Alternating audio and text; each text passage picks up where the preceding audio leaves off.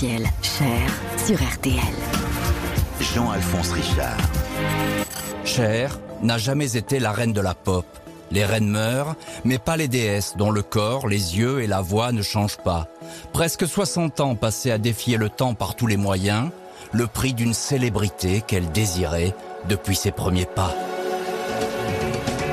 Sherilyn Sarkissian est née le 20 mai 1946 à El Centro, dernière ville californienne avant la frontière mexicaine. Mais c'est à l'autre bout du pays, à Scranton, en Pennsylvanie, qu'elle va grandir. Fille d'un tout jeune couple, Johnny Sarkissian, un livreur d'origine arménienne qui a le démon du jeu et prend de l'héroïne, et de Georgia Holt, une beauté blonde de 19 ans qui rêve à une carrière d'actrice. Couple sans le sou, sans un dollar pour élever Sherilyn, surnommée Cher, qui est donc placée pendant quelques semaines dans un orphelinat catholique.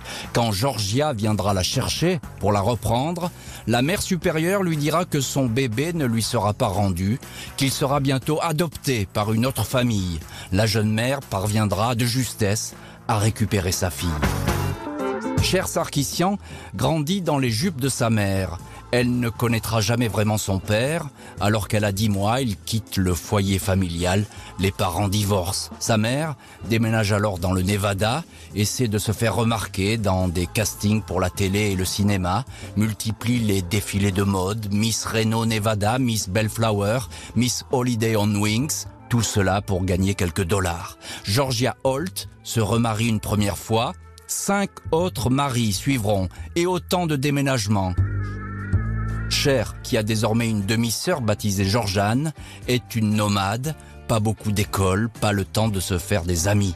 Cher, 15 ans, est adopté par le cinquième mari de sa mère, un directeur de banque, Gilbert Lapierre, qui lui donne son nom. Elle s'appellera désormais Sherilyn Sarkissian Lapierre. La vie à Encino, banlieue de Los Angeles, est alors plus confortable. Cher entre au Montclair College, lycée privé réservé aux enfants de bonne famille. Plutôt réservée, solitaire, sérieuse en classe, excellente en littérature et en langue française.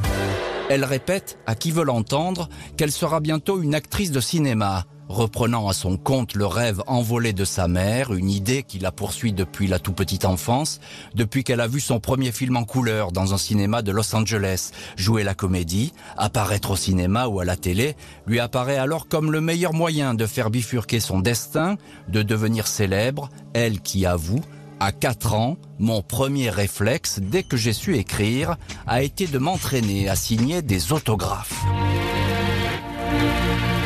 Confidentiel, cher. Avec Jean-Alphonse Richard sur RTL.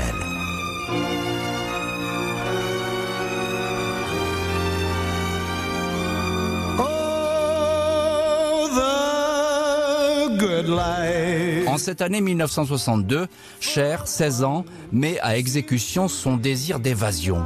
Du jour au lendemain, elle prend le large en laissant derrière elle famille, maison et lycée. Avec une amie, elle va tenter sa chance à Los Angeles. Elle vient juste d'obtenir son permis et a emprunté une des voitures de son beau-père. Cher découvre le monde de la nuit, les discothèques, les bars où traînent agents et starlettes de la toute proche Hollywood. Elle paye ses cours de théâtre en dansant dans des clubs. Sa silhouette fait déjà sensation et les prétendants ne manquent pas. Elle flirte quelque temps avec le dénommé Nino Tempo, chanteur qui a alors un certain succès. Et puis une nuit sur Sunset Boulevard, elle est poursuivie par une décapotable blanche. À son volant, la nouvelle star du cinéma américain, Warren Beatty, 26 ans. Cher est aussi survoltée qu'une groupie. L'acteur l'invite dans sa villa. La chanteuse confiera des années plus tard au magazine Playboy. Je l'ai suivi parce que mes copines et ma mère étaient folles de lui. Mais quelle déception! Au mois de novembre 1962, le regard de Cher croise celui d'un autre homme, un inconnu, et avec qui elle va bientôt former l'un des couples les plus en vue des 60s. Salvatore Bono, dit Sonny Bono, 11 ans de plus qu'elle, porte des cheveux très longs, un costume au fil doré et des bottines pointues de cow-boy. Ce fils d'immigré italien a longtemps travaillé dans une épicerie avant de rentrer dans une petite maison de disques, directeur artistique, arrangeur et chasseur de talent. Ce jour-là, chez Aldo's, un coffee shop d'Hollywood, Sonny Bono ne s'intéresse pas à Cher, mais à la copine qui l'accompagne. Cher va alors tout faire pour se faire remarquer et attirer son attention. Elle monopolise la parole, finit par lui dire qu'elle est malade, qu'elle n'a pas d'argent, qu'elle ne veut pas retourner chez ses parents et qu'elle ferait n'importe quoi pour réussir. Sonny Bono lui rétorque qu'elle n'est pas du tout son style, mais que si elle accepte de faire la cuisine et le ménage, alors il l'hébergera. Elle pourra occuper l'un des lits jumeaux du salon. Cher répond sans hésitation OK, tout en sachant qu'elle ne touchera jamais à une casserole ou à un balai. Sonny Bono restera effectivement le seul à faire la cuisine. RTL. Confidentiel, cher. Jean-Alphonse Richard. Cher rêve depuis l'enfance d'un destin hollywoodien, devenir actrice et marcher dans les pas de son idole, Audrey Hepburn. Mais pour le moment, c'est sa voix qui retient l'attention de Sonny Bono, tout comme son allure. Cher s'est laissé séduire par cet homme qui l'intrigue. C'était la plus étrange personne que j'avais jamais vue, dit-elle. Un homme persuadé que Cher peut devenir une star. Il fait des pieds et des mains pour la présenter à Phil Spector, le producteur qui transforme n'importe quelle en tube. Phil Spector ne voit pas vraiment cette Sherilyn Sarkassian Lapierre, une fugueuse de 17 ans, sous le même angle. Une fille qui affiche un sacré caractère. Quand Spector lui demande d'entrer en français si elle veut coucher avec lui, Cher répond, dans un excellent français appris à l'école, Oui, d'accord, si tu me payes. Sony et Cher intègrent finalement l'écurie Spector. Pas à la place qu'ils espèrent, lui comme homme à tout faire, elle comme choriste. Elle a beau être jeune, son timbre est déjà tellement puissant et sourd que l'ingénieur du son la place toujours à l'arrière du cœur, loin du micro, afin que sa voix ne couvre pas celle des autres filles. Quelques mois plus tard, Spector décide de donner sa chance à Cher. Il la rebaptise Bonnie Joe Mason et la fait entrer en studio pour enregistrer en pleine Beatlemania une chanson hommage à Ringo Starr intitulée Ringo I Love You.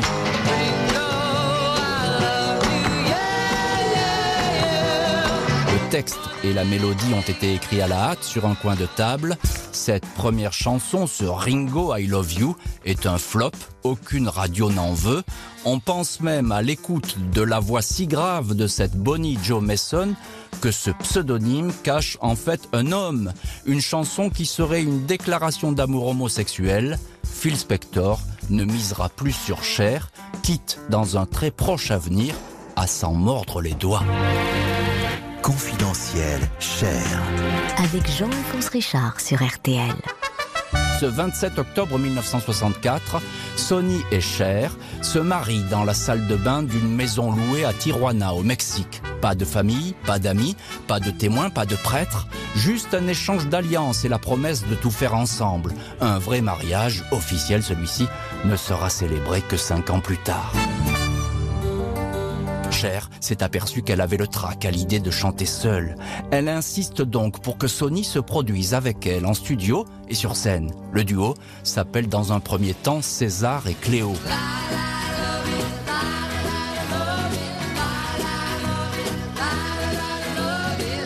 Aucun rapport avec l'empereur romain et la reine d'Égypte. Deux noms apparaissent en tout petit sur les pochettes, ceux de Salvatore Bono et Cher Lapierre. Quelques titres ensemble, puis quelques mois plus tard, Cher, en solo, se fait remarquer en reprenant une chanson de Dylan. La chanteuse se hisse alors au 15e rang des meilleures ventes aux États-Unis.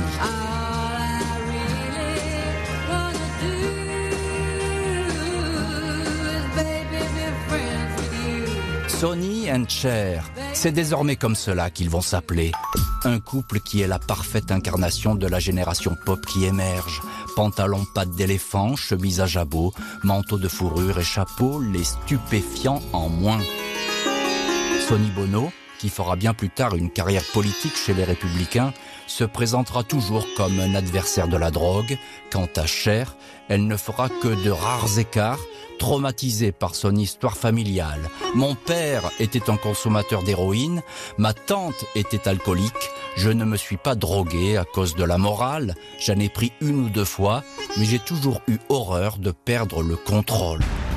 C'est pourtant un couple scandaleux qui, en cette année 1965, débarque à Londres, vidé Manu Militari de l'hôtel Hilton sous l'œil des photographes en raison de leur accoutrement de hippie, mais avec une première chanson qui va pourtant leur ouvrir, pour toujours, les portes des palaces du monde entier. Je n'ai jamais compris ce qui s'était passé, dit Racher.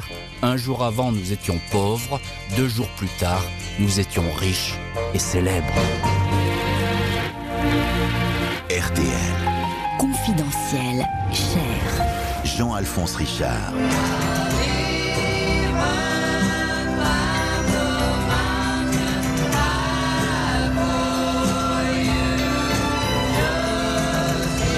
Sonny and Cher, premier couple unisexe de la pop, deviennent aussitôt le miroir des 60s. On ne se posait pas de questions, on ne disait pas on va s'habiller comme ça pour briser un tabou ou faire partie de l'avant-garde, on aimait juste être comme ça, dira la chanteuse.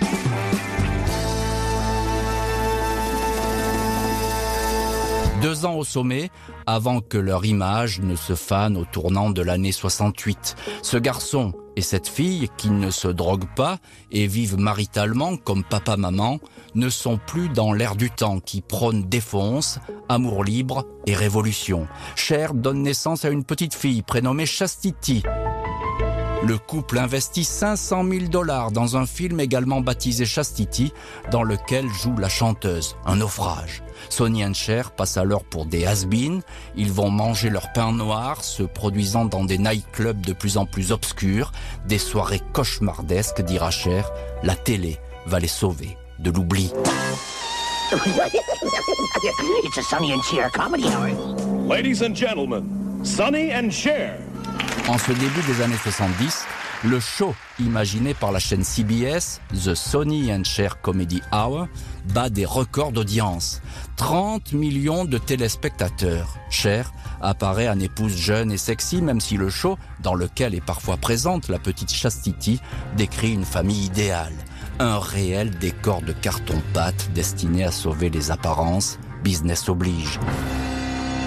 En privé, Sonny et Cher ne se parlent plus vraiment et font chambre à part. Cher étouffe à côté d'un homme qui multiplie les liaisons extra-conjugales. Elle est oppressée.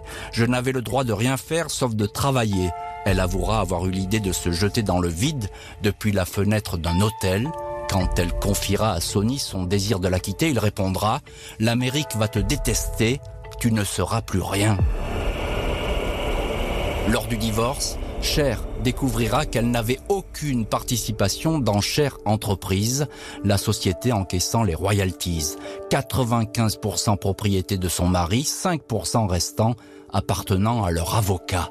Quand le divorce sera prononcé en 1975, elle se retrouvera sans un dollar, comme nue, à l'image de la couverture du magazine Time, qui la présente alors dans une robe de strass et de mousseline, ne cachant rien de sa silhouette.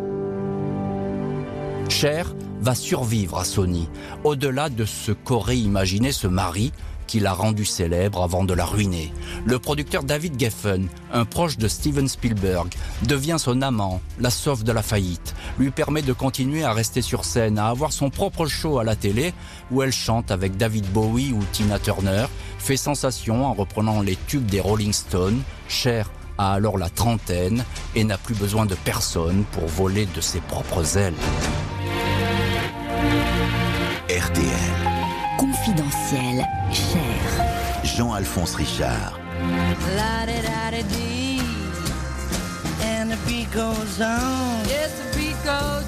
Cher ne va alors jamais cesser de croiser la route des hommes. Je les aime, revendique-t-elle.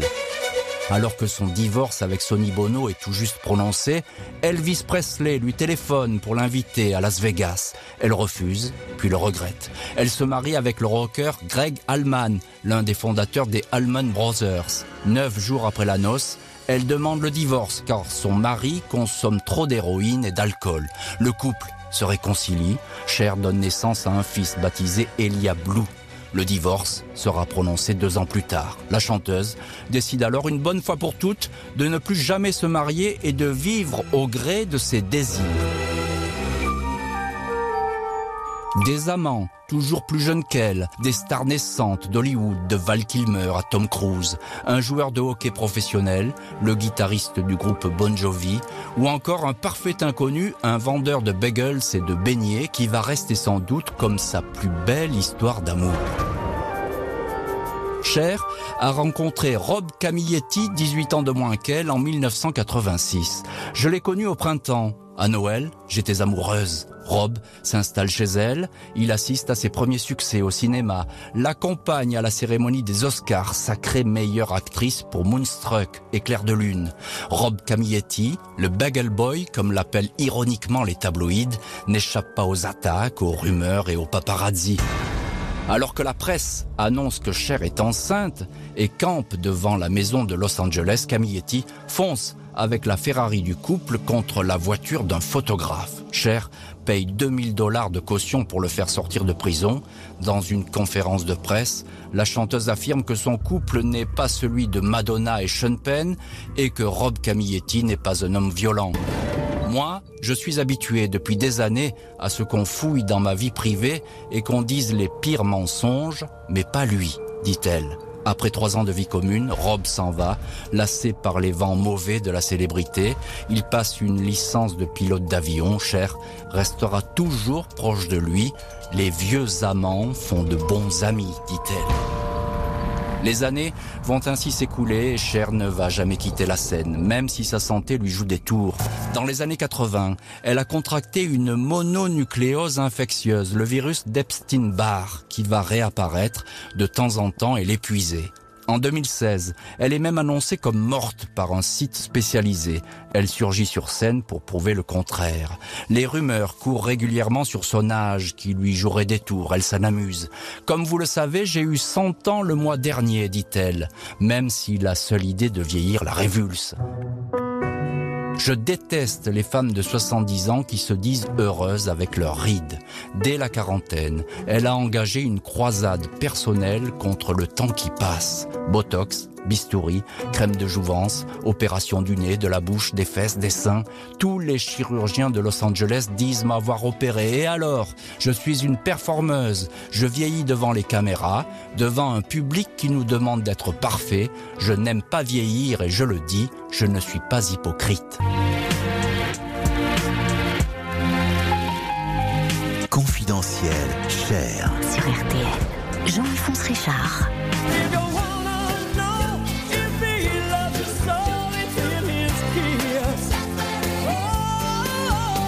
Traverse le temps avec la hantise que son ombre ne la rattrape, déjouant les modes et franchissant les obstacles. Une femme bionique, titre Paris Match, créature intemporelle qui résisterait à tout, ou presque. En déséquilibre quand son fils Elia Blue se retrouve confronté aux abus de drogue et contraint de suivre une cure de désintoxication. Un fils qui affirme n'avoir jamais trouvé le réconfort souhaité auprès de sa mère.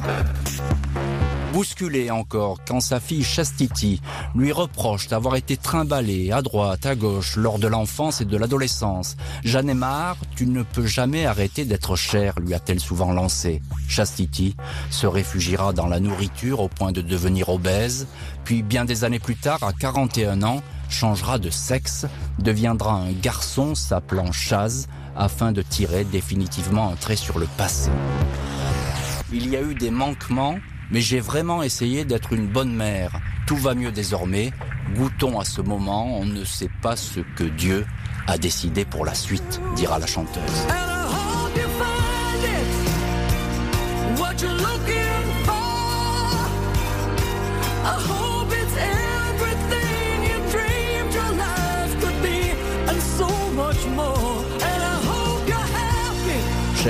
Passe le plus clair de son temps dans l'une des plus somptueuses villas de Malibu, une espèce de palais oriental blanc et moderne. Chanteuse, actrice, mannequin, en 2020, à 74 ans, Après 60 ans de carrière, elle apparaît toujours comme l'une des artistes les mieux payées au monde. Fortune estimée à 275 millions de dollars. Quand sa mère lui avait dit un jour qu'il serait temps qu'elle se trouve un mari riche, la chanteuse lui avait répondu du tac au tac Mais maman, c'est moi l'homme riche. Elle ne se trompait pas, les hommes passeront, Cher restera assise sur un trône conquis de haute lutte. J'ai passé ma vie à pousser des murs, encore et encore, je n'ai jamais abandonné. Quand on lui demande si Cher aime Cher, elle répond qu'elle n'est pas une inconditionnelle. Je n'ai jamais été amoureuse de Cher, dit-elle. Quand elle se regarde dans un miroir, elle certifie qu'elle ne voit rien d'autre qu'elle, une femme à qui les miroirs n'ont jamais dit qu'elle était la plus belle, mais lui ont juré, elle est sûre de les avoir entendus, qu'elle serait éternelle.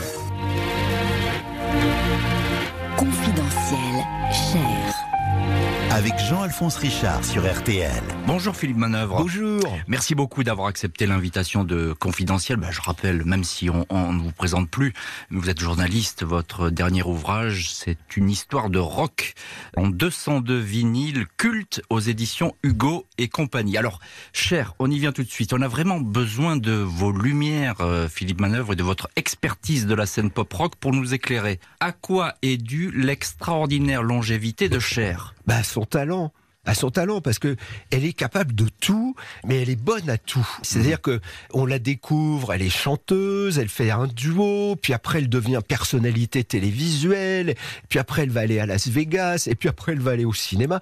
Cher, elle fait partie des gens qui ont changé la télévision américaine. Hein. C'est la nouveauté, quoi. C'est la pop qui arrive avec Cher. C'est la pop qui arrive. Alors il y a cette rencontre évidemment, euh, on est obligé d'en parler avec Sonny Bono. Mais oui. Sonny and Cher.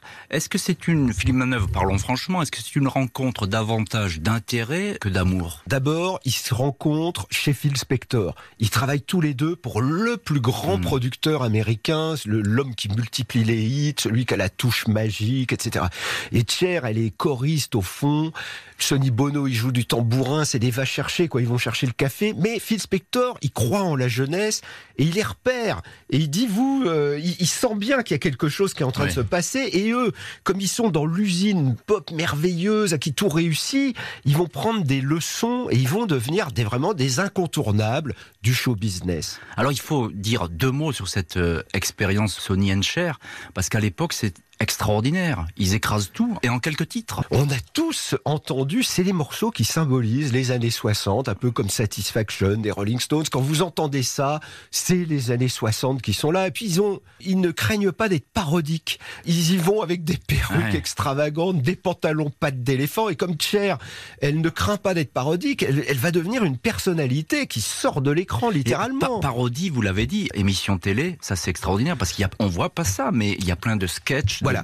euh, Voilà, c'est des gens qui sont tous les dimanches après-midi à la télévision américaine. Il y a Johnny Cash, il y a Cher, il y a Dolly Parton. C'est des gens qui travaillent, qui font des blagues, qui font des un peu comme les grosses têtes aujourd'hui, quoi, qui font rire les gens, qui font des blagues sur ce qui se passe. Enfin, moi, je me souviens quand j'étais gamin, j'avais vu un extrait de show. Bon.